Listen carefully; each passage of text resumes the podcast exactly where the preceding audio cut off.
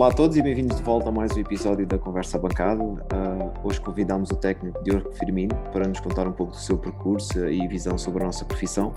Uh, para este episódio convidamos também a técnica Raquel Bandeira, uh, de volta, já esteve connosco no décimo, no décimo episódio. Raquel, obrigado. Obrigada eu pelo convite.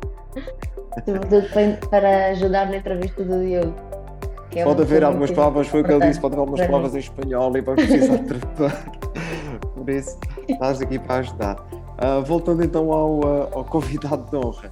Uh, o Diogo terminou a sua licenciatura em 2011 na, na, Faculdade de Lisboa e após um curto espaço de tempo em, um, em Lisboa viajou para Palma de Maior, onde trabalha presentemente.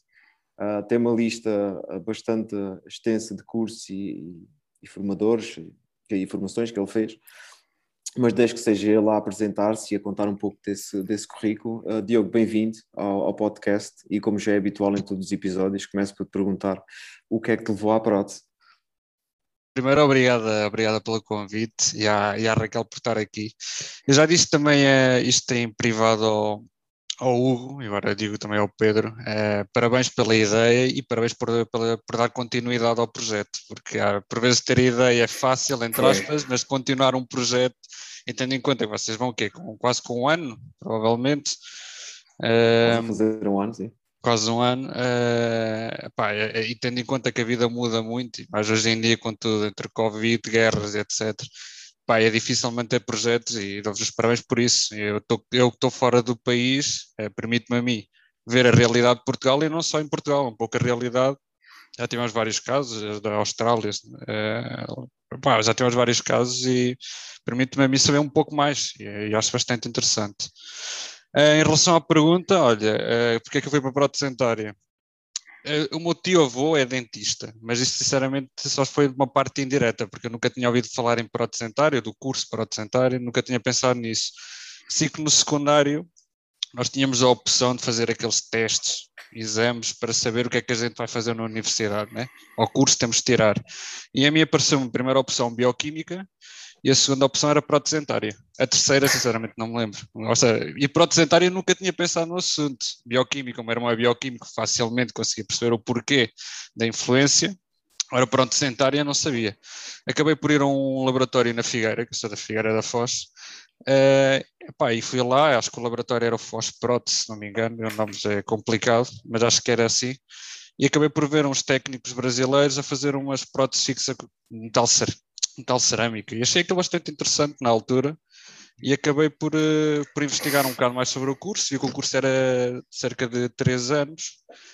Pá, e, e pelo que eu vi, era um curso prático, então acabei, olha, a piores hipóteses, para o ano repito, já sei que tenho a primeira opção a bioquímica, que também não era bem o que eu queria, e, e, e tento. E, pá, e foi isso, basicamente tentei em protocentária, não foi amor à primeira vista, não vou mentir, ou seja, que entrei no curso, estava do curso, mas não era aquela paixão, mas devido aos excelentes colegas que tinha e aos excelentes professores, sinceramente, o ambiente do curso em geral, é aquilo que a gente ouve, epá, é excelente, é espetacular. Se a gente compara com outros cursos universitários, eu acho que não tínhamos aquele nível de stress, sinceramente, que normalmente está num curso universitário. Opa, até que cheguei ali ao terceiro ano e há ali, como é que eu vou explicar, uma espécie de um clique que é quando eu me apercebo que realmente vou fazer isto o meu dia a dia, a minha vida. Foi, foi quando eu começo a fazer trabalhos uh, para a clínica, na parte do estágio. Se não me engano, eu não me lembro se já no estágio, se foi alguma disciplina que nós tínhamos ali no primeiro semestre, mas lembro-me que começámos a fazer trabalhos reais. Então, aí a minha maneira de ver a profissão foi diferente, porque uma coisa é quando a gente está a praticar uh, sobre modelos pré-fabricados, outra coisa é do dia a dia. E eu, quando eu fiz o meu primeiro trabalho, até foi uma coroa de um lateral, uh, a nível de próteses, atenção, tinha feito algumas moldeiras e coisas assim, mas o primeiro trabalho foi um lateral um, ehm, que fui, fiz a cerâmica e como era o meu primeiro trabalho, fui ver a colocação do trabalho em boca. Epá, e tu vês a reação do paciente, e isso aí, de alguma forma, acho que me fez querer realmente trabalhar nisto. Aí também cometi o meu primeiro erro, foi comentar à frente da paciente que tinha que pintar a zona cervical mais laranja e a paciente ficou histérica, obviamente, que nunca mais voltei a fazer isso. Um, Mas, e a outra parte também foi quando o professor João Carlos uh, falou um bocado dos sistemas CAD-CAM. Foi aquilo também que, que é aquilo que eu faço hoje em dia, uma parte do meu trabalho, mas percebi na altura, isto já provavelmente há 10 anos, 11 anos, que os sistemas CAD-CAM não têm nada a ver com os sistemas CAD-CAM de hoje em dia, eram sistemas fechados, a maioria, assim que havia os Zirconzan que começava, a, começava não, já tinha o seu sistema in-house, produção interna, eram sistemas bastante mais simples como hoje, em comparação com hoje, mas chamou-me a atenção e percebi que era aquilo que eu queria, uh, queria fazer. Uh, contudo, uh, eu fui fazer o estágio para, para um laboratório de, de fixa convencional e tive essa sorte.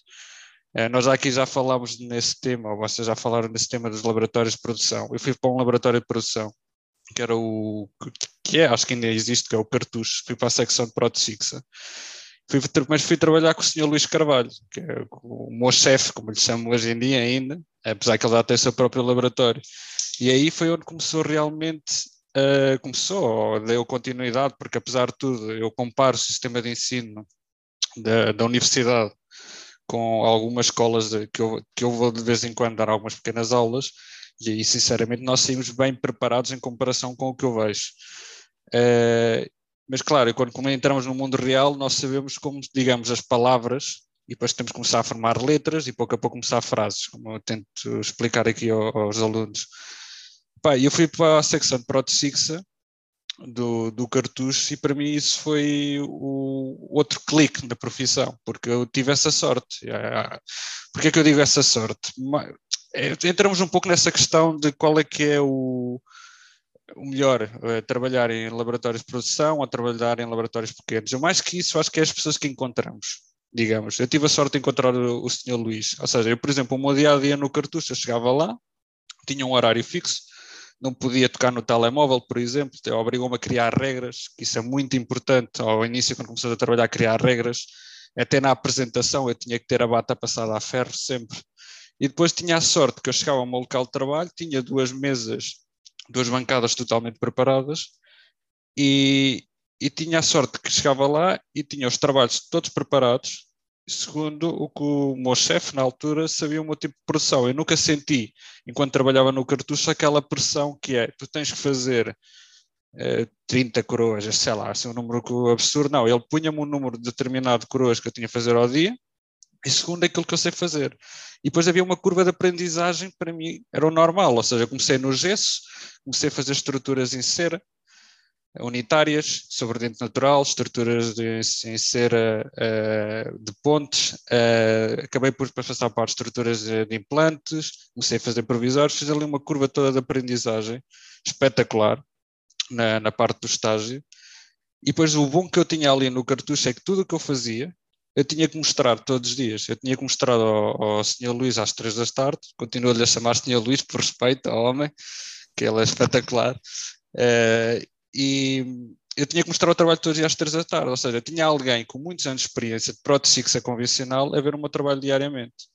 E o bom dele é que ele não me dizia as coisas, ou seja, nós quando temos um problema, normalmente as pessoas chegam e dizem, olha, tens de fazer isto. Ele não, ele fazia-me pensar, ele obrigava-me a mim quando eu tinha um trabalho à minha frente, eu tinha que fazer a interpretação de trabalho e ele obrigava-me a mim a encontrar soluções.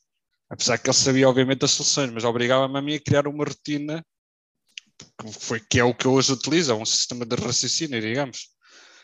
E foi isso, foi basicamente no, comecei a trabalhar no, no cartucho em prótese fixa, na, fazer o estágio, acabei o estágio lá e surgiu a oportunidade, quando terminei lá o estágio, de continuar lá ou ir trabalhar, por exemplo, entre algumas propostas que tive, era ir trabalhar para uma clínica de, com o sistema CAD-CAM, já na altura, que era o meu objetivo, que era trabalhar com CAD-CAM, mas só que aí é uma coisa que eu chamo a atenção, que, que vejo isto, vejo agora muito isso, os que saem da escola e que querem ser youtubers, digamos assim, que parece que querem meter cadeiras com luz e pensam que o sistema CAD-CAM é para, para ser tipo youtubers, é, mas o CAD-CAM, como dizia o professor João Carlos, é uma ferramenta para, para fazer prótese. O CAD-CAM tem tantas variáveis de, de erro que o CADCAM não trabalha só sozinho, temos que ter atenção a isso. E na altura eu percebi, quando fui fazer o estágio para o cartucho com o Sr. Luís, que eu não sabia nada de prótese, eu sabia pouco ou nada, eu sabia o, o, o, que aprendi na escola, e que já é muito em comparação, mas sabia pouco, tinha muito pouca experiência. E optei por ficar no cartucho. Eu fiquei no cartucho mais, mais três anos, ou dois anos, fazendo fixa convencional, pá, fiz tudo, uh, o que era fixa convencional, uh, acho que como é que se diz repassar, que, a, repassar como é que é? Passa, brunir metal, provar, sei, fiz tudo, sei, comecei a repassar, é igual, não é? Para a minha dúvida. Um, epá, e acabei por fazer tudo no, no cartucho, de estruturas, provisórios e sistema CAD-CAM, incluso o sistema CAD-CAM que eles tinham, não era CAD-CAM, era o sistema manual da Zirconzan, aquele clássico que nós fazíamos as estruturas em, em Duralay, uh, e, e tínhamos que copiar. Uh, até que chegou uma altura em que o Cartucho acaba por assinar um contrato com, com o Hospital Privado de, de, Lisboa e entra uma carga de trabalho muito grande. E eles acabam por optar por comprar um, um, um sistema CAD-CAM na altura. Aí sim, realmente um sistema CAD-CAM. Uh, e na altura não havia ninguém formado em CAD-CAM, havia muito pouca gente uh, formada, não havia curso, não havia nada. Uh, Portugal sim que tinha a sorte de, de, de, começar a ter mais publicidades, também muito por causa da, da Zirconzan, que eu lembro-me na altura a Zirconzan fazia muitas apresentações, o, o Luís trazia cá, o Luís Macera trazia cá, trazia a Portugal bastante pessoas, mas a formação de CAD-CAM era, era muito pouca, os, os próprios softwares estavam pouco desenvolvidos. E eu fui falar com o Sr. Luís e disse-lhe: olha, eu sei que não, vocês não têm cá para ninguém para trabalhar, eu ofereço-me para ficar aqui dia e noite, a aprender a trabalhar com isto. E, e ele deu, graças, graças a ele, deu-me deu essa oportunidade. E, pá, e foi um ano muito intenso. Eu, trabalhei, eu ainda começava a trabalhar às 8 da manhã e saía às 9 da noite, todos os dias, incluindo sábados, porque, claro, eu, eu quando tinha um problema, eu não tinha ninguém para me resolver o problema. Eu podia ligar para quem quer que seja, para Portugal, Espanha na altura, e poucas das pessoas que me prestavam serviço. Uh, eu encontrava com problemas, não entendia porquê. O sistema de ExoCAD que era, com que ele trabalhava era um dos primeiros, era um sistema muito simples, não tinha metade, num quarto das ferramentas que temos hoje em dia. Opa, e, e, e tive ali um ano bastante, bastante interessante, digamos assim, ali a trabalhar sozinho até que criei meus próprios protocolos, as minhas próprias rotinas aplicadas ao, ao CADCAM, e até que o contrato com esse hospital privado terminou, aí comecei a ter umas férias, digamos, comecei a, a descansar um bocadinho mais lá, ou seja, terminava a trabalhar muito, muito antes, e deu para descansar, mas começou também a sentir, comecei a sentir mais que necessitava de fazer algo mais e, pá, comecei a ir a congressos, comecei a informar-me mais e, e, foi o que eu há bocado comentei com, com o Pedro, fui a um, a um congresso lá em cima da, da CESP, não foi Pedro? Não, é da SPED. SPED, SPED. SPED. SPED. Uh, epá, e vi a, uma das apresentações que eu estava a comentar foi a do Pedro, que me marcou na altura, que era uma apresentação em que ele fez um dente de uma, de uma criança fez a simulação da dentina e tudo mais. E mais uma apresentações em que ele começou a, fazer as coisas com, com fotografias uh, e a gravar, e aquilo chamou-me bastante a atenção e acabei a partir desse curso de, de fazer um curso de fotografia a Espanha, uh, com Inigo Casares, Casares de, de Oral Design, para aprender um, um pouco mais, ou seja, queria, queria, queria evoluir, queria, queria evoluir não só na parte de cá de campo, mas queria evoluir na, na, parte, na parte dental. Pá, e acabei por ir a São Sebastião, que é no País Vasco, a fazer, a fazer o curso. Quando chego aí, faço chego, tenho o Juan Pó, Eduardo Satianda, os caracos assim todo, todos, sinto-me pequenino ao lado dele, obviamente, né? Uh, epá, mas começa a ter outro contacto também com o mercado espanhol, começa, ele eles, eles estavam à procura de pessoas como, com, com o meu perfil, uh, a nível de, de CAD e de CAM, e inicialmente rejeitei, rejeitei as propostas por respeito ao, ao Sr. Luís, porque ele tinha-me dado a oportunidade de, de aprender CAD-CAM, também não queria deixar que sem ninguém formado no, no cartucho, voltei, no, continuei a trabalhar lá, epá, mas os comerciais aqui em Espanha ligavam muitas vezes porque estavam à procura pessoas como eu, uh, com, com, já com formação, e acabei por, uh, acabei por, por, por uh, ouvir as propostas. Houve um dia que já, depois de outro congresso, vinha com comercial uh, e eles sempre a insistirem e acabei a dizer, olha, ok, vou ouvir as propostas. Que, que, que, tanto, tanto me dizem. Pai, acabei por ouvir, olha, eram propostas em Lugo, Cáceres, Madrid, na altura não havia técnicos de CAD, é atenção, eram, hoje em dia até há, há, muita procura, mas na altura então era maior. E acabei por uh, também receber esta proposta em Maiorca, uh, que era um projeto na altura, que era um laboratório pequeno que, tinha, que trabalhava com um hospital privado também, daqui, o hospital mais, mais conhecido aqui da ilha, apesar que Maiorca é uma ilha, Maiorca também distrito de Coimbra tem, tem um milhão e algo de pessoas uh, fixas, sem contar com o turismo todo que há, Uh, e, e, eles tinham, queriam passar uh, de uma produção de prótese fixa convencional a uma produção digital, queriam, queriam criar protocolos, com isso diminuir o número de repetições, mas acima de tudo era criar protocolos. E tinham acabado de mudar de instalações para um, para, com as melhores máquinas, na altura eles tinham duas fresadoras das última geração, tinham tudo. Epá, e associado às condições de vida que eu ia ter em Maiorca, porque não vou mentir, ou seja, Maiorca é um, fazendo publicidade à ilha, é espetacular. Não, eu acho que não precisamos de ir às Maldivas. Atenção, eu nunca fui às Maldivas, mas eu acho que não é preciso ir às Maldivas, tendo a uma hora e meia de, de Portugal, este, este paraíso. Pá, acabei por vir por, acabei, acabei por vir para cá. É, aceitei o desafio, que era um desafio um pouco na ordem daquilo que eu já trabalhava no Cartucho, e vim para cá ser responsável de mais ou menos 30 pessoas, porque fiquei responsável do, do laboratório. E depois aquelas praias e tudo, durante dois anos eu não vi. Era a minha vida, por uma tivesse em Maiorca, a minha vida era, era trabalhar, era trabalhar e, e mais. Uh, comecei a entender um pouco porque é que o Ronaldo é como é, porque é que o Mourinho é como é, é difícil nós, eu acho que o tendo, se calhar pode confirmar isto, mas quando vamos para fora do país, mais no meu caso que eu tinha 20, 24, 25 anos, ter que dar ordens a pessoas com mais anos de experiência que eu de vida era complicado, tive me tornar assim uma pessoa um bocado menos brincalhona e um pouco mais sério.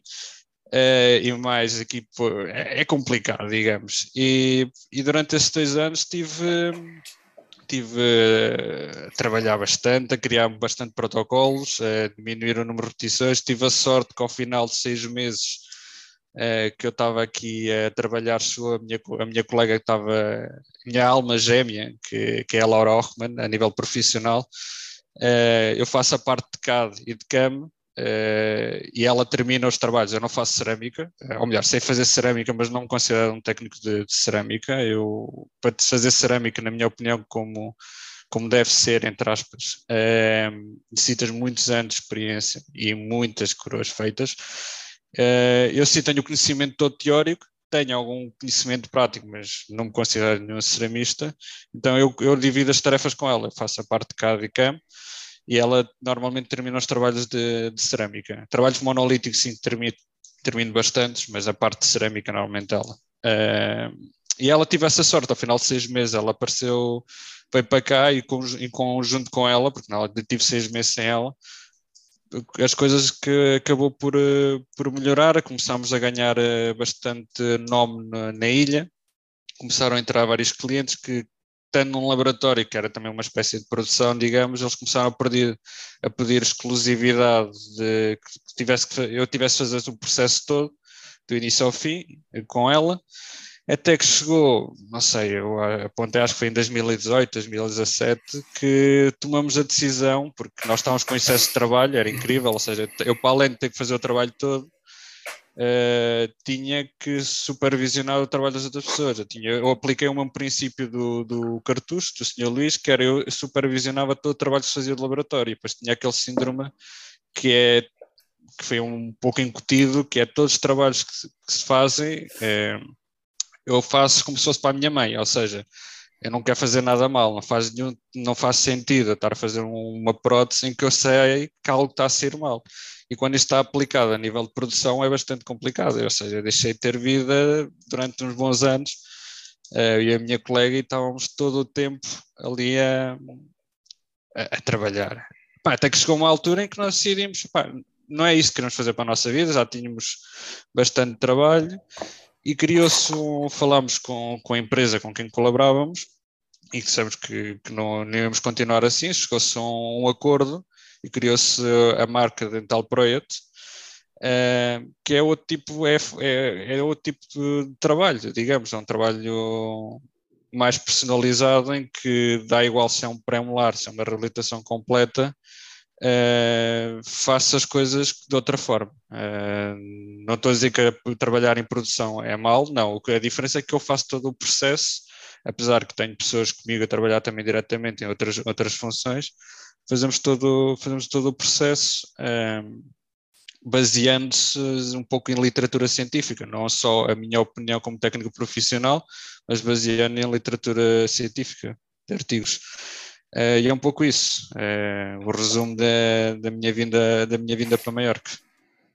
Estou a ver que deste uma grande aventura. Antes de deixar a, a malta uh, que sei que quer fazer perguntas, começar, uh, tenho que salientar aos ouvintes, e se não tenho erro foi a Raquel que me disse, que um, me chamou a atenção, que o, o Diogo é o, o, técnico português com mais seguidores uh, no Instagram. é um, um influencer. É um Instagramer. É o nosso influencer. Eu, eu não sei se sou. Queria fazer essa pergunta, portanto ainda bem que é. já perguntar. A verdade é que isto tudo começou uh, há cerca de um ano e meio atrás, um pouco, por, pelas circunstâncias da vida. E parece, acho que sim, tenho bastante, bastante seguidores. Não sei se sou o que tenho mais seguidores em Portugal, mas, mas em Portugal temos tantos técnicos bons, vocês próprios, que eu acho, não sei o porquê, mas, mas sim, tenho bastante, bastante seguidores, é verdade. E tens visto uh, algum retorno nesse, nesse crescer nas redes sociais, a nível de médicos ou de marcas? Opa, sim, eu, eu, comecei há cerca de um ano e meio, só com o tema, o tema, o, com o tema do, do Instagram, é, mas num ano e meio posso dizer que nos últimos 60 dias é, tem 2 ponto algo milhões de visualizações no, no Instagram, é, é, visto por todo o mundo, ou seja, as pessoas que me veem mais é no, no Brasil, Estados Unidos, vêm bastante, Espanha, Portugal nem aparece no no top.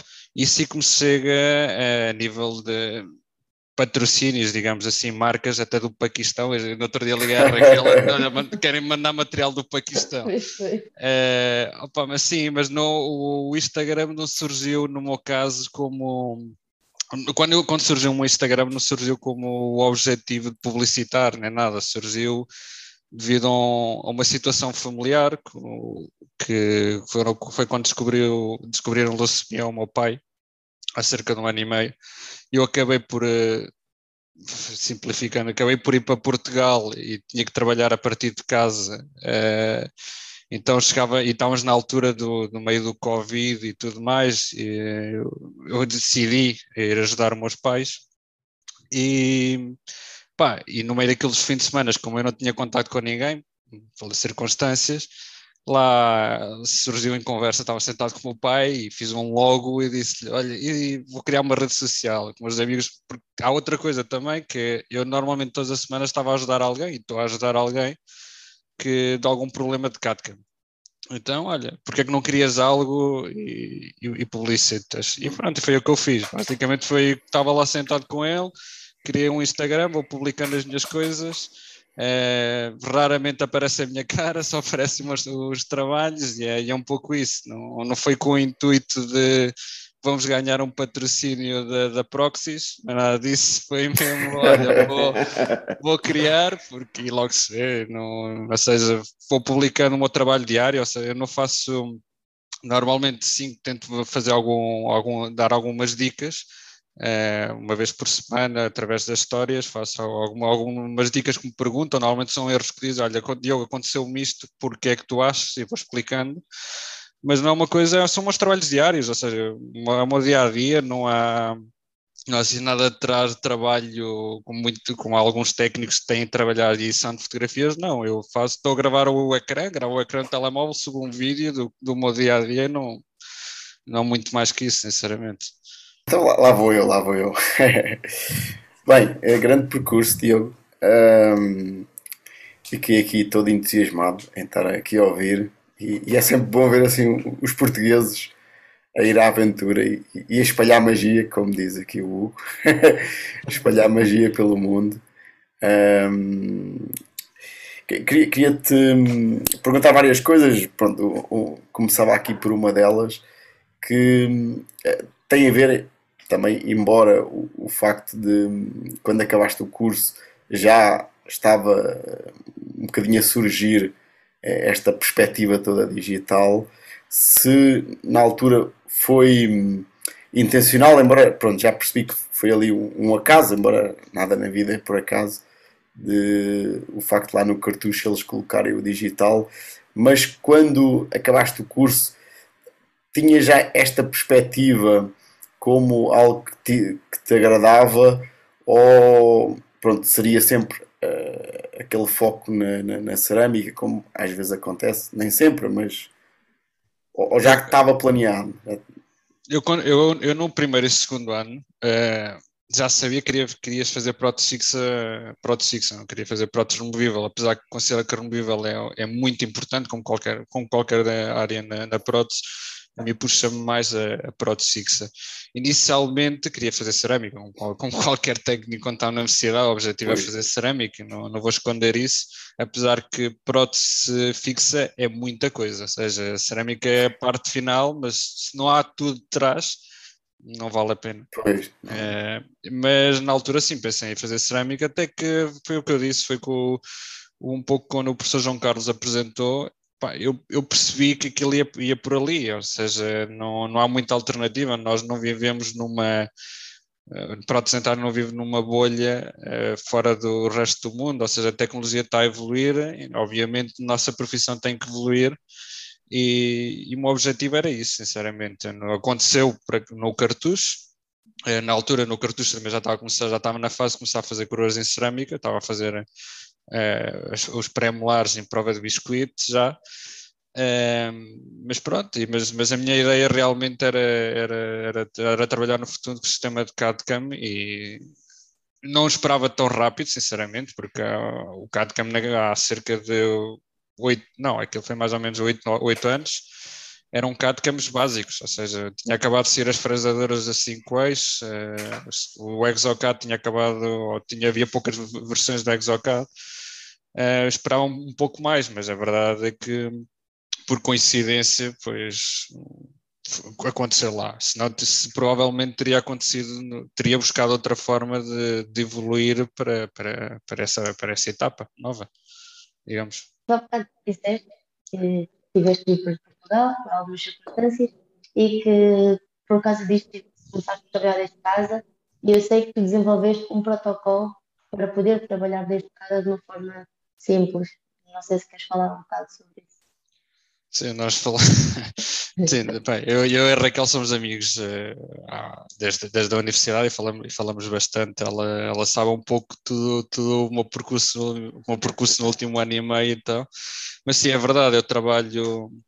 Eu posso trabalhar a partir de casa. Uh, eu, neste caso eu tive, tive que me adaptar há cerca de um ano e meio, uh, mas eu tenho a sorte que é um pouco o somar de várias circunstâncias, ou seja, eu, eu trabalhar a partir de casa, muita gente esteja a ouvir não vai entender uh, o porquê, mas eu trabalhar a partir de casa uh, é, é, um pouco porque eu, eu, acho que a última vez que fiz uma fundição, ou quer que seja, foi há cerca de seis anos, ou algo assim. Sinceramente não sei, mas já foi há muito tempo.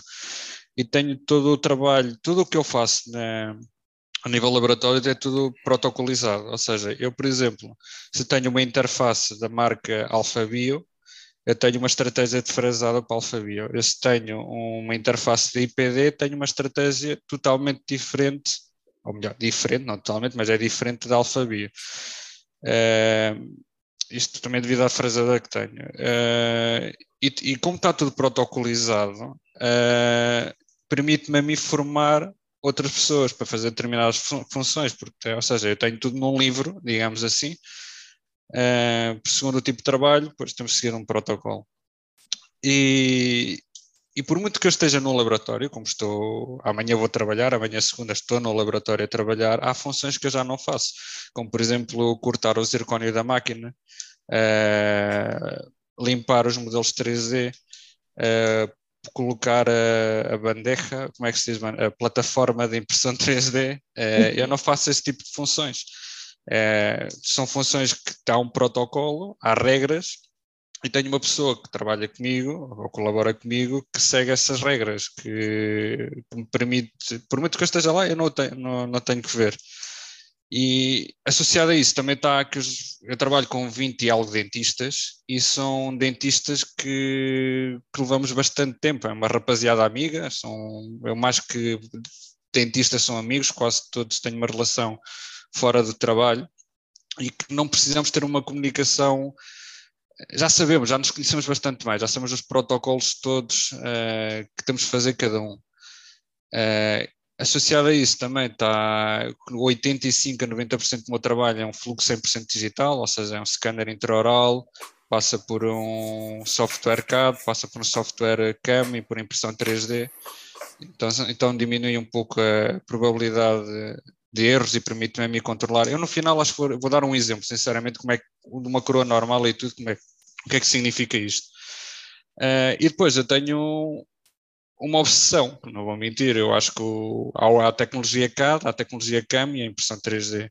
E o meu objetivo como técnico é, é que a coroa saia da fresadora, faça a sinterização e quando eu tenha que pôr, pôr num modelo, seja 3D ou gesso, eu não tenha que fazer nada. Haverá coisas que tem que se fazer, apesar que eu tento trabalhar ao máximo, por exemplo, o grossor da margem tem que se ajustar e tudo mais. Eu tenho protocolos de trabalho para diminuir ao máximo uh, o tempo do técnico na bancada, ou seja, o tempo que nós perdemos é nas máquinas, ou seja, no, a trabalhar com as máquinas, o que é aquele tempo convencional de bancada, uh, eu tenho protocolos para tentar diminuir o menos possível uh, o trabalho. Vou tentar agora dar um, um exemplo real. Imaginemos que é um pré-molar, um 45 toda a vida, é? sobre implante, para tornar o caso.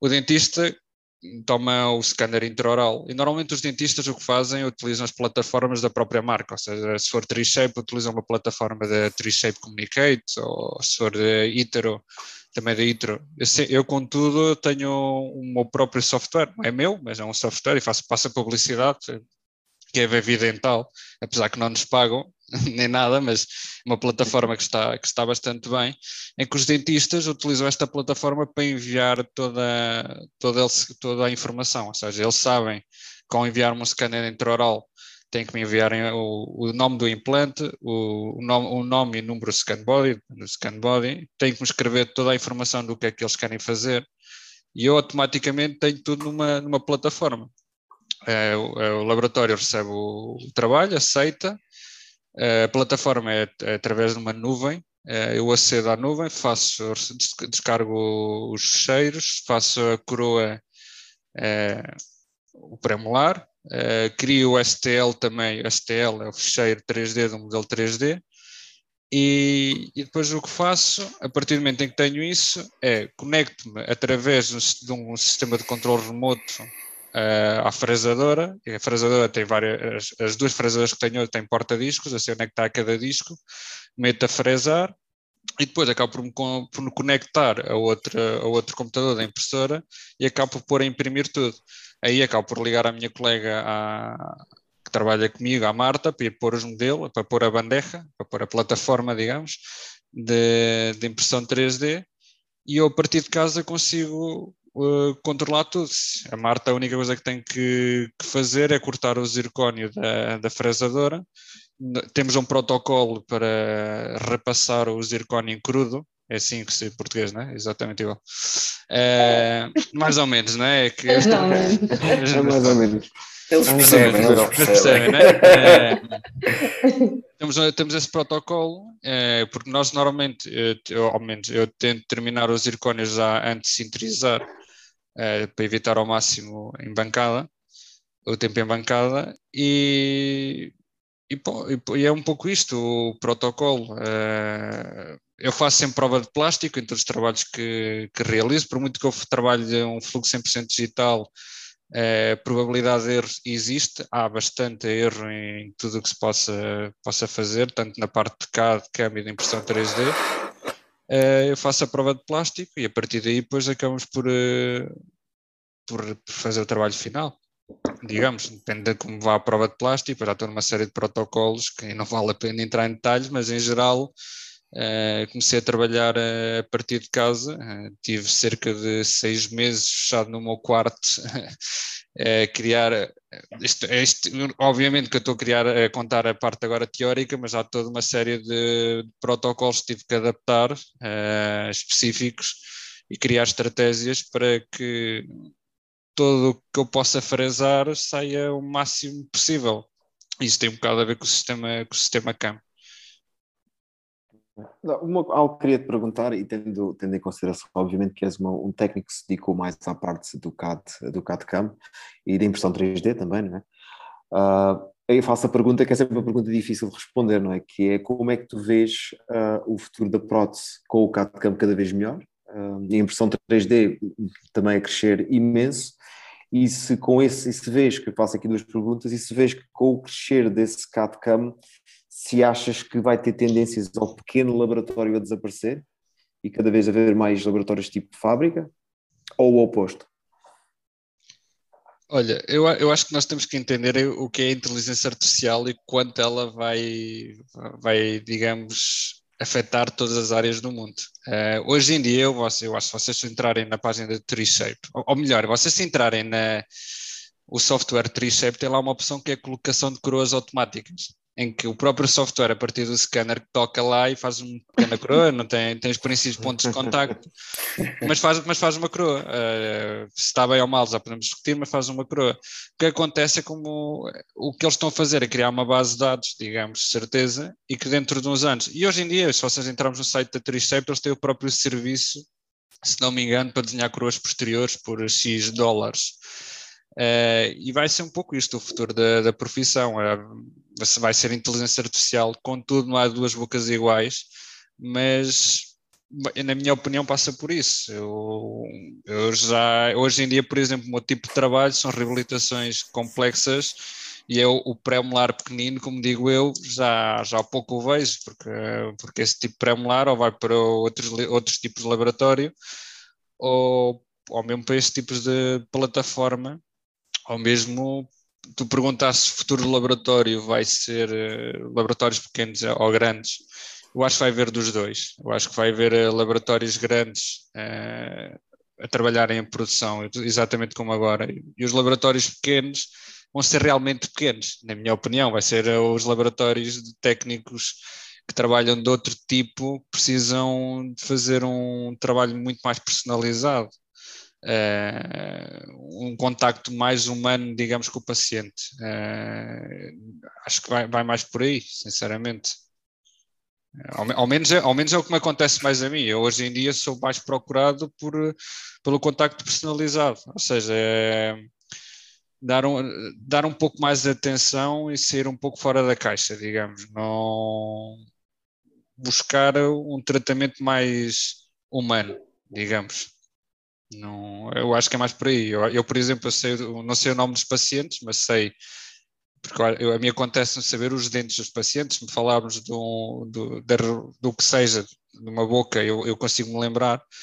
Uh, e consigo ver a, a, pessoa sempre à minha frente. E quando tu trabalhas em produção, não, não tens este contacto, é, é diferente. E a mim procuram mais por isso hoje em dia. É um trabalho mais personalizado, um trabalho com com dar-lhe um pouco mais humano. Eu, e, e, é um pouco isso. Eu acho que o futuro da, da profissão vai ter as duas coisas: vai ter uh, os laboratórios grandes e os laboratórios muito pequenos, uma, duas pessoas máximo. Não acredito, não acredito muito mais.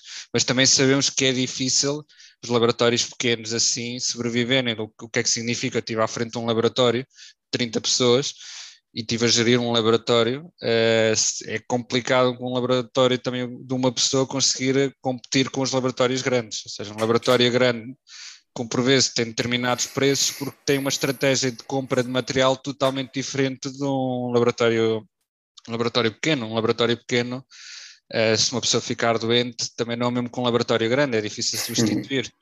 E o nível de exigência, e o Pedro estava na cabeça, percebes isso, né? É, É o nível de exigência é diferente, porque quando tu trabalhas tens um laboratório pequeno, normalmente tens um nível de exigência, um nível de trabalho bastante, bastante alto e tens sempre que mantê-lo, porque também os, os dentistas que trabalham contigo não admitem, se calhar, alguns tipos de acontecimentos, digamos, de erros eh, e, facilmente perdes um cliente. Normalmente estes dentistas que trabalham com mais precisão não admitem al- alguns tipos de erros. Eh, é difícil, mas eu acredito seriamente seja isso, seja isso o futuro. Isso também depende muito da componente legal de tudo, ou seja, se nós não temos um travão a nível legal de uma série de coisas, não pode mudar muito, eh, sinceramente. Eh, isso vai depender um bocado aqui em Espanha, eu já ouvi dizer, não sei, eh, não sei se vai ser isso, tem a ver com um pouco também onde é que é produzido o, o zircónio, por exemplo, eles querem meter centros fresados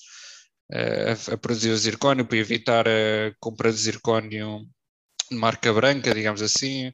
Vai depender muito de uma série de questões legais eh, e da inteligência artificial, na minha opinião. Acho que a inteligência artificial vai ter um. e a saída de novos materiais também. Agora que estamos a falar nisso, a saída de novos materiais, porque não sabemos se vamos ter materiais fresados, materiais impressos para, para largo, a larga duração em boca, vai depender um pouco disso, sinceramente. Eu aqui, eu agora não quero roubar o tempo às outras, às outras pessoas que eu sei que também querem fazer perguntas, mas ah, tendo em consideração o que tu estás a dizer, ou seja, que, que vai ser da, mais da parte da inteligência artificial, não é? Ou seja, se vai ser da parte da inteligência artificial, ah, da maneira que eu estou a ver hum, essa tua resposta, é a inteligência artificial ao crescer vai roubar o, o trabalho do técnico de cá de campo, porque se as máquinas não acompanharem, o trabalho de ceramista continua lá. Ou pelo menos de, de, para, para- nem que seja só para pintar estruturas.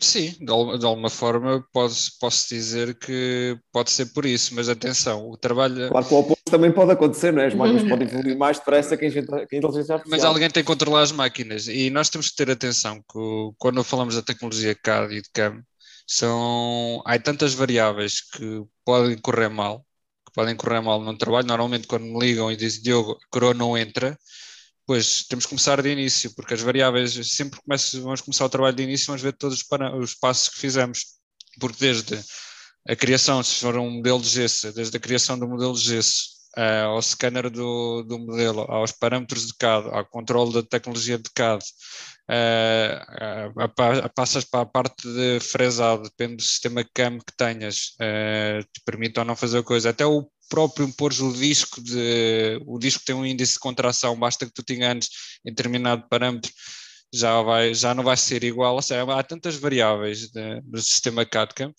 que por muito que a inteligência artificial evolua, sempre alguém tem que controlar, ou seja, as máquinas sempre são controladas por agora, por, por pessoas, e sempre haverá trabalho. Haverá menos trabalho, haverá, mas, mas eu acho que continua a haver eh, em- o técnico de CAD-CAM. Eu acho que nós temos que entender, se calhar, depois haverá em laboratórios técnicos de uma espécie de engenheiros, digamos, para calibrar as máquinas a um nível de precisão incrível. Eu acredito nisso, ou seja, eu, uma- uma- o que eu gosto mais é ter as máquinas calibradas ao máximo, para tentar ao menos possível tocar com o tempo de bancada, digamos, porque, não, porque hoje em dia, com a tecnologia que temos, podemos fazer isso. Ah, não digo que é 100%, mas podemos fazer isso, precisa, perfeitamente.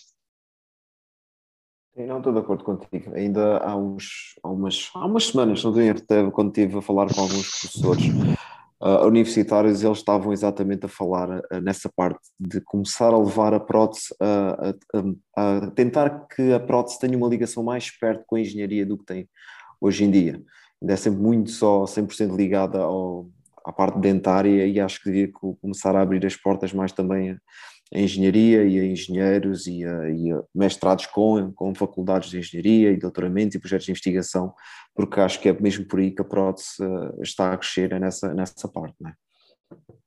Não sei eu, se alguém quer fazer. Eu, eu, eu, a nível pessoal, eu, por exemplo, tudo, tudo que, quando sai um novo material ou uma nova impressora, por exemplo, eu trabalho com quatro ou cinco impressoras, uh, eu faço sempre provas de tudo. Uh, a nível in-house, uma, uma, prova, uma prova simples, mas tento controlar ao máximo as máquinas que tenho para saber realmente que que estou, que estou a criar algo real, porque isto é, quando nós trabalhamos com, com CAD-CAM, nós estamos a criar fecheiros 3D e depois temos que reproduzir esses fecheiros 3D, seja através de uma técnica de subtração, uma técnica de, ou seja, através de fresado ou através de, de impressão 3D. E agora surge muito essa conversa que é antes a coroa entrava-me no modelo de gesso e agora não me entra nem nos modelos de 3D. E temos que entender o porquê que é que isto significa. Se calhar o problema não está na frasadora, está na impressão dos modelos 3D.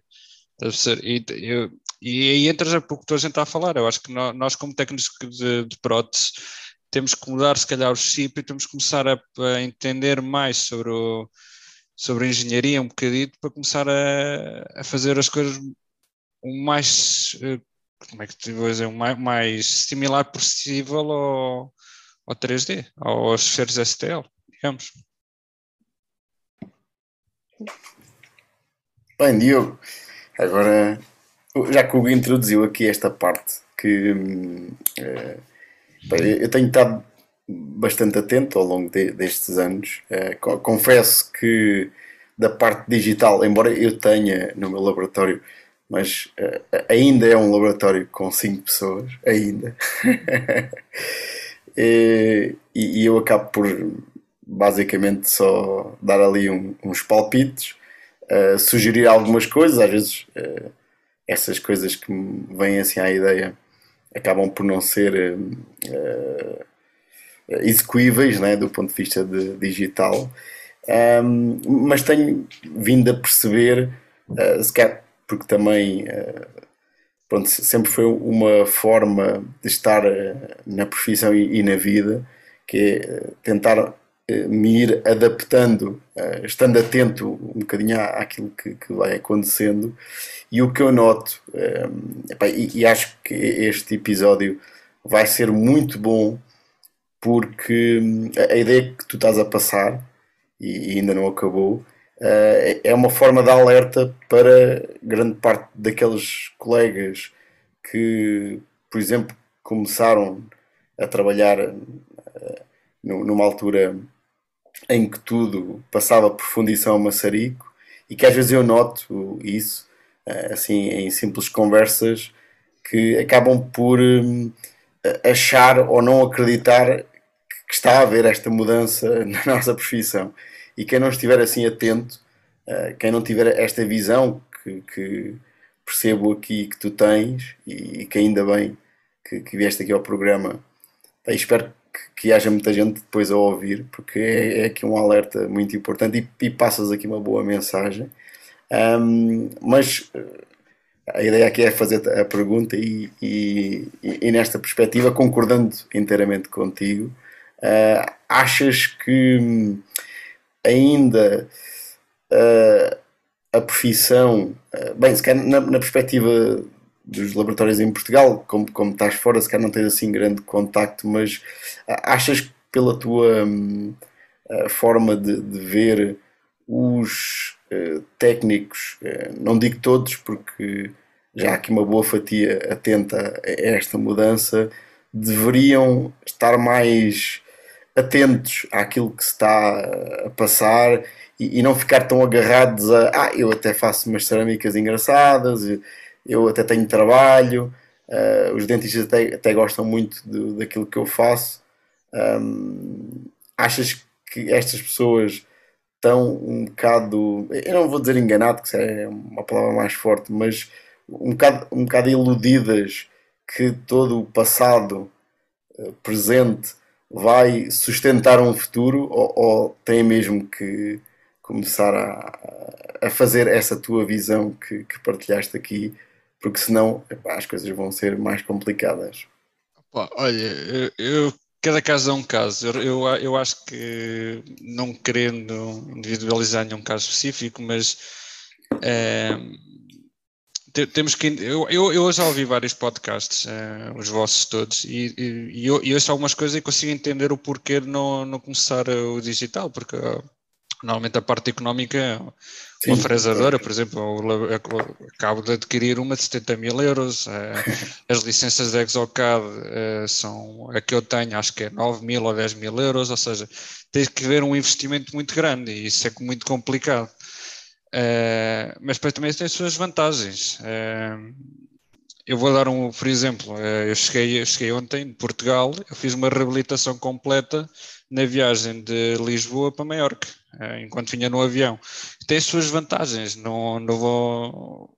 E as pessoas têm que entender isso. Eu sou uma das pessoas que eu tenho como referência é o Darwin, a teoria da evolução, uh, diz a pessoa que sobrevive não é mais forte nem mais inteligente, é que se adapta. E nós, eu acho que nós temos que nos adaptar e dá igual a idade que tenha, uh, tenhamos tudo mais. A pessoa que trabalha comigo, é um, trabalha comigo, que me ajuda a cortar tudo, também já é uma pessoa com outra idade e adaptou-se. Eu acho que, tudo é possível. Eu acho que é, que é importante é partilhar o, o, o conhecimimo e ajudar. Eh, eu, eu, tento ajudar ao máximo as pessoas que, que, me escrevem, ou seja, quem me escrever a perguntar, olha, diz-me como é que tu fazes isto, é, é um bocado mais complicado, mas se me perguntarem de uma forma normal determinadas coisas, eu tento sempre ajudar o máximo que, que posso e, e, e, demonstrar que, que sim, que antes fazia-se uma fixa com, muito bem, ou, ou dentro de, de, das possibilidades que se tinha, mas hoje em dia há uma evolução da tecnologia.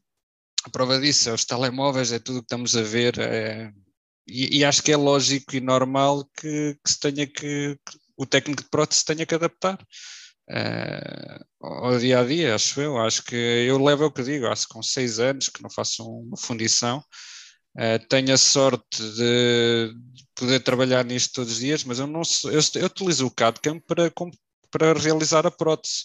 Eu não me considero, eu sou um técnico de CAD-CAM, digamos, mas eu faço tudo o resto, ou seja, o, se, se, eu não for para a parte digital e recebo uma impressão convencional, eu tenho que saber analisar um, um arrasto, tenho que saber preparar uma margem, tenho que saber montar em articulador, tenho que saber preparar uh, um modelo de gesso, eu tenho que saber tudo exatamente igual aos outros. A diferença é que o CAD-CAM é uma ferramenta que hoje em dia, para mim, é essencial para a realização de um trabalho com os princípios que eu acredito. Uh, não estou a dizer que as pessoas que fazem fixa convencional estão a fazer mal, nada disso, porque eu vejo trabalhos bastante, bastante bons de fixa convencional. Eu acho que sim, que, que as pessoas têm, temos que nos tentar adaptar a todas as circunstâncias. É, é a vida em geral, acho. É a vida a acontecer, digamos. É, é um dia que vai-me acontecer a mim, ou seja, eu próprio estou todos os dias em formação. Ou, vocês, se olharem aqui para trás, eu tenho uma impressora 3D em casa que não faço prótese, estou só a fazer modelos normais para entender a tecnologia ainda mais de impressão 3D, porque quero dominar ao máximo, ou seja, eu próprio me adapto a, a, às coisas, eu estou sempre todos os dias em formação. Eu estava, eu, eu sei que provavelmente a última pergunta é é o que fazem o, o hobby, né? Os hobbies. e, e, um dos meus hobbies é, é, é, é mesmo isso. Eu estava a pensar, cara, vão fazer esta pergunta e eu vou dizer o quê? Pá, o quê? Que eu vejo dentes? É pá, é o meu hobby. Eu não me importa. Eu quando disse que no terceiro ano eu comecei a ver isto, que este é o meu dia a dia, eu não vejo o meu trabalho como o meu trabalho. Ou seja, eu vou Sim, de manhã é. para o laboratório, felizmente tenho um horário muito bom, ou seja, eu começo às 8 e termino às 5, é, mas não tem ninguém a controlar-me, sou eu que controlo o meu próprio trabalho, ou seja, tenho, tenho essa flexibilidade. Epá, mas, mas eu sei às 5, mas às 6 da tarde já estou a ver outra coisa, já estou a fazer qualquer coisa seguramente relacionada com, com, com os dentes, mas não o vejo como o trabalho, mas tento-me adaptar. Todos os dias estou, estou a ver coisas e agora estou com o tema da impressão 3D estou a tentar aprender ainda mais, mas já nem é essa impressão de 3D como, como, como dentes, mas impressão de 3D, o que é que significa? Comentei no outro dia, quando falei com o Hugo, eu próprio estou a fazer, apesar de ler artigos científicos, e já percebi que sim, obviamente que há distorção, que a influência da luz solar nos modelos 3D. Eu faço as minhas próprias provas, eu, eu comentei isto com, com o Hugo no outro dia, tenho o meu modelo impresso em várias impressoras, e depois deixo a luz solar e outro, e outro fechado. E depois acabo por fazer o scanner X tempo só para ver a distorção que o modelo está a ter. Mais nada, ou seja, faço estas coisas, estou-me a tentar adaptar a, ao dia a dia e que é a profissão, e eu aconselho todos os mundos a fazer isso. Nós olhamos para os zircónios. Eu, quando comecei a fazer CAD, que o zircónio eh, começava as, uh, os zircónios monolíticos de primeira geração, que eram os zircónios menos estéticos, e hoje em dia temos zircónios, uh, em teoria, para fazer a nível anterior. Temos de ter em conta substratos e tudo mais, né? mas, mas há uma evolução dos próprios materiais incrível E eu tenho que me adaptar. Quando sai um zircónio novo, uh, tenho a sorte que as casas comerciais costumam mandar zircónios, eu vou experimentando, mas tenho que me informar sobre o zircónio que estou a utilizar, sobre que programa de sintetização tenho que utilizar para aquele zircónio, o porquê, que é que, qual é o constituinte do zircónio. Isso é um tema de adaptação, ou seja, não, a realidade de hoje não é a realidade de amanhã. Ou seja, o que nós dizíamos Uh, ontem, hoje em dia já não se faz, ou seja, não... eu quando me perguntam qual é a melhor solução, eu normalmente respondo a melhor solução neste momento, na minha opinião, porque daqui a dois anos, eu vejo trabalhos meus de há dois anos atrás que eu pensava que estavam muito bem, hoje em dia tenho uma opinião crítica sobre eles. Uh, ou seja, é o normal, ou saíram novos materiais, saíram novas técnicas, ou aquilo que realmente nós pensávamos que estava correto não era. Isto tudo para, para responder que a fixa convencional é muito importante. Eu estive a trabalhar nela e quando terminei a universidade, eu tive a oportunidade de trabalhar com o sistema CAD-CAM e preferi continuar em fixa convencional porque é a base da prótese. Se a gente não saber fixa convencional, Pois, tudo o resto. Que é um problema que eu encontro-me agora quando vou ali dar aulas de vez em quando à, à escola de prótese. Pá, eu vejo, eles saem lá e o que eles querem é trabalhar CAD-CAM, mas depois não sabem o, o, básico de, de prótese. E é bastante complicado. Amanhã começam a estagiar no sítio onde eu estou. E o primeiro sítio por onde eles vão estar é no gesso. Vão estar ali uma temporada no, no gesso. E o segundo, vou metê-los à frente do computador e encerar em cera. Para eles perceberem que eles não vão para o computador, eles vão agora modelar em cera para aprender, para ter calma, para começar. Porque quando nós estamos a modelar em cera, não temos aquela pressa que a tecnologia CAD-CAM te permite. Por exemplo, na tecnologia CAD-CAM, indicas a margem, automaticamente sai uma pré-forma. E tu não te das conta o que é que é uma cúspide. Digamos assim, de uma forma exagerada, não é assim? E quando tu estás a modelar em cera, tens mais tempo a pensar no que estás pois. a fazer. E é o que eu faço agora. Eles vão estar ali a estagiar comigo e posso-te garantir que vou metê-los à frente do computador, que não é o primeiro e vai ser o último, e vai ser a modelar em cera. Para aprender com calma os princípios do que é que é uma estrutura. Fazes uma estrutura, um dente grande, anatómico, e depois fazes a estrutura compensada em cera. Para, para, para depois fazeres a nível de CAD-CAM, para depois aprenderes a CAD-CAM. Uh, e depois as pessoas que trabalham comigo, uh, as pessoas que vêm estagiar comigo, normalmente tens uma, um processo de evolução, da mesma forma que eu tive no, no Cartucho, tive, eu tenho um processo de evolução de, de, de, de, de CAD-CAM, ou seja, primeiro vais começar a aprender a, a preparar um modelos para escanear, vais aprender a escanear como deve ser nos vários scanners, tens que entender os conceitos de malha, os scanners, etc, etc, e uma evolução normal, porque aquilo que me dá a impressão é que eles querem sair dali a querer. Não sei, a ideia que se tem do CAD como é que as coisas fazem sozinhas, e não é verdade. O que se faz sozinho é o erro, se não houver, eh, se não houver eh, formação. Muito bem. Pois. Diogo, algo que tenho que perguntar não é? nesta altura, de, já vamos quase a terminar o episódio, antes das perguntas finais, é então e cursos? E começares a dar cursos à malta? Eu já, eu, já, eu já dei algum, alguns cursos a, a nível individual. Assim que vou começar agora a fazer coisas mais, mais para grupos. Eh, até vou fazer com a Raquel, em princípio, em Portugal, um que vai ser introdução ao Exocad e a Raquel vai terminar a, a facetas e coroas, eh, e coroas monolíticas. Uh, isto veio um pouco também uh, os contactos que andam, muita gente me tem escrito a pedir, a pedir cursos, uh, só que eu sou da opinião que ter um curso só de Exocad não serve de muito, tem que se entender o fluxo digital, tem que se entender o workflow, tem que se entender todas as variáveis que existe uh, de erro no nosso trabalho, no dia a dia.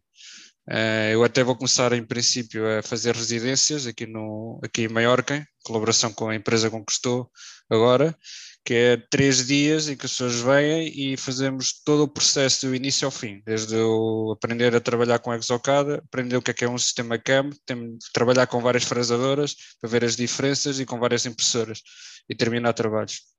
É, é um pouco isso, é o nível deste ano que eu tenho programado. Mas em Portugal agora mesmo é com a Raquel, que surgiu uh, em conversa por acaso. Sim, em conversa surgiu e, e, vamos, em princípio este ano vamos realizar um curso de introdução ao Exocad e, e terminação de monolíticos e, e, de facetas. Ok, fiquem à espera, à espera então desse curso. Certamente vai ser, vai ser muito bom. Ainda por cima foste juntar logo com a, com a Raquel, não é? Que também trabalha muito bem na área dela. Por isso acho que certamente vai ser um curso, um curso muito bom. A Pedrinho, como sempre, desde que sejas tu a fazer pois, isto, isto está tão bom e eu estou aqui tão entretido que hum, até me sinto aqui o, o, o quebra o quebra com, com, a finalizar com estas duas perguntas, mas, mas é assim, temos que ver isto pelo lado profissional, embora foi uma boa conversa à bancada, pá, sem dúvida. Hum, eu desde já te dou os parabéns, Diogo, porque pá, adorei esta tua visão bem uh, clara e, pá, bem otimista da profissão. Uh, acho que aqui, como aos quatro, é esta paixão pelos dentes que eu também não me envergonho nada de uh, estar sempre a pensar em dentes. Um, embora às vezes isto pareça assim um bocado arriscado nos dias de hoje de dizermos isso, mas pá, é bom porque do mesmo que tu, eu amanhã vou trabalhar contente de encontrar uma semana cheia de trabalho. Pronto, e não vou para lá aí mais uma semana, mais dentes, mais casos. Ah, senão, senão eu, é, que, é que não dá, não dá, não dá, porque na nossa profissão realmente gostamos do, do que fazemos, a distância entre trabalhar e o burnout é uma linha muito pequena. Nossa, é, ou realmente gostamos do que estamos a fazer, ou então vemos, vemos isto como realmente um trabalho, como um, um trabalho das 8 às 5, é complicado, é complicado. Pá, é, mas percebo perfeitamente o que tu estavas a dizer amanhã. Pá, eu vou trabalhar amanhã, vou bem, vou, chego lá, ponho a minha Alexa a trabalhar, tranquilo. uh, e, e, pronto, um dia de cada vez. Né? Também ao final de contas só fazemos dentes, também é verdade. Uh, tenho, um, tenho um amigo meu e ele, ele, ele, fez o curso em, em prótese, agora está a trabalhar num banco e ele é verdade, ele, ele dá sempre este exemplo, ele trabalha agora num banco, é, engana-se engana na transferência de um milhão de euros e está tudo calmo, metes um post-it e amanhã resolves. No laboratório começamos aos gritos, quando não, quando não sai um dente, quando um dente não sai, seja, temos de ter calma, também temos que começar a ver o que estamos a fazer, apesar que foi o que eu tentei explicar ao início, a importância da nossa profissão profissão inacreditável. Ou seja, a, primeira pessoa que eu fiz chorar um, ehm, tocou-me bastante. Ou seja, o primeiro trabalho que eu fiz a uma pessoa e que ela chorou por emoção.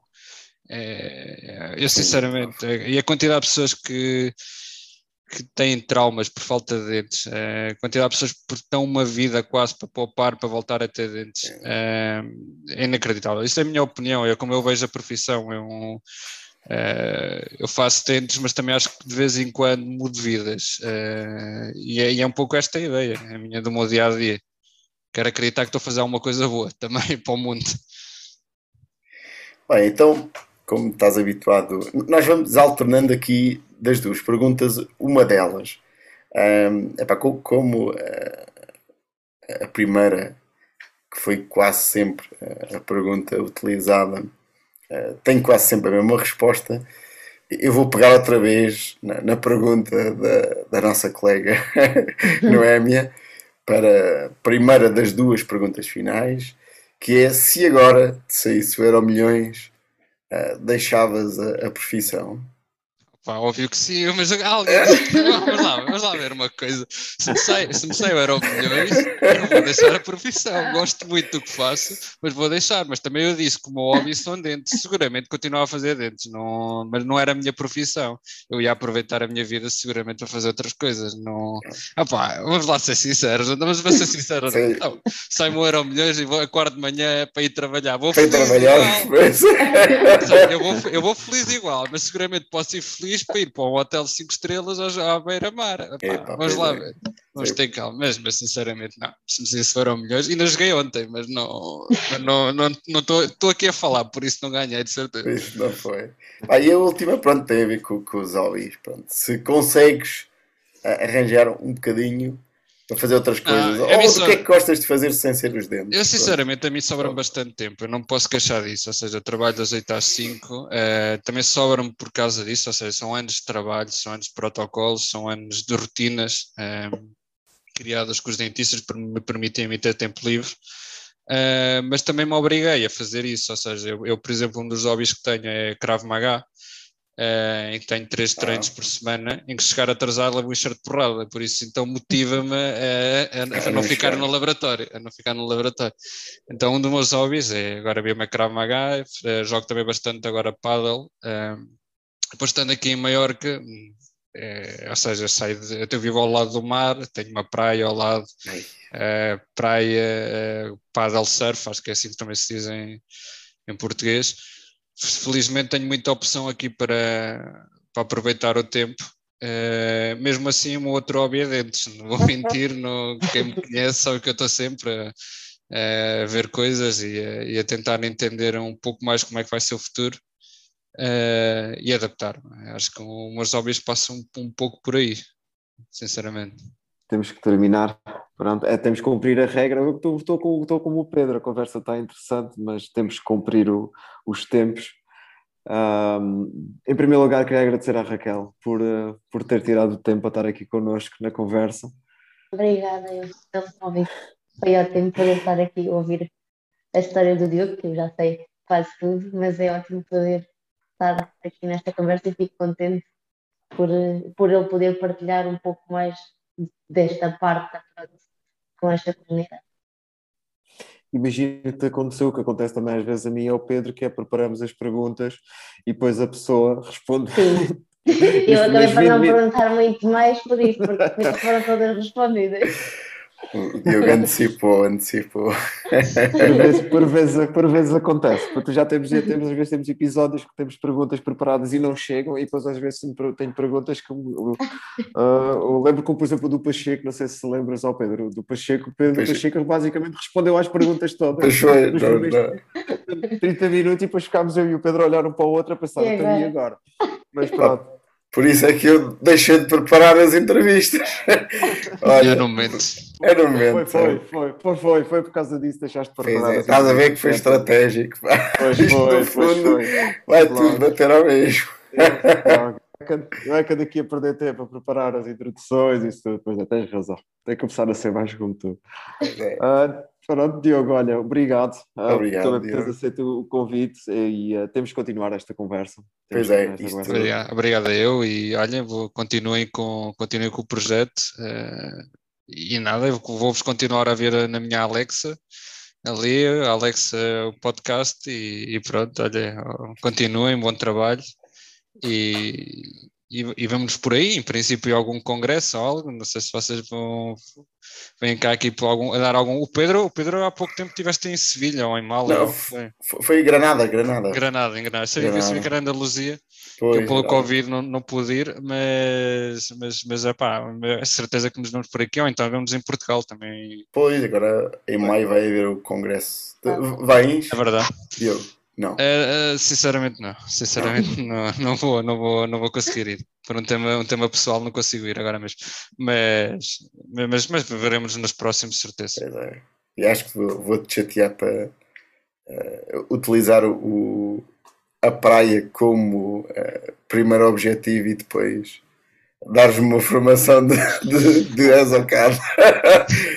Opa, por, por acaso, foi é, uma coisa, vou, vou, falar aqui com uma agência de viagens para fazer um pack hotel. Aí, pá, pois era isso. Era eu, por acaso, vou falar num congresso em Ibiza, em setembro, ou em outubro, acho eu, e eles têm esse pack, por acaso. Eles, têm, eles têm o pack agora, se não me engano, de, de hotel e, e viagem incluída e tudo mais. Uma coisa leva a outra, afinal.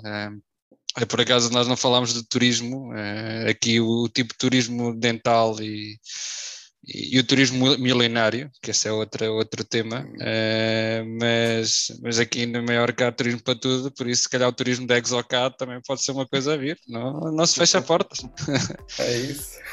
pode ser uma aposta, sim. Pronto, Diogo, olha, obrigado. Até uma obrigado. próxima, então. Obrigado. Obrigado, Raquel. Tchau, tchau. Obrigada. Raquel, Raquel obrigadíssimo. Tchau, tchau. Obrigada. Tchau.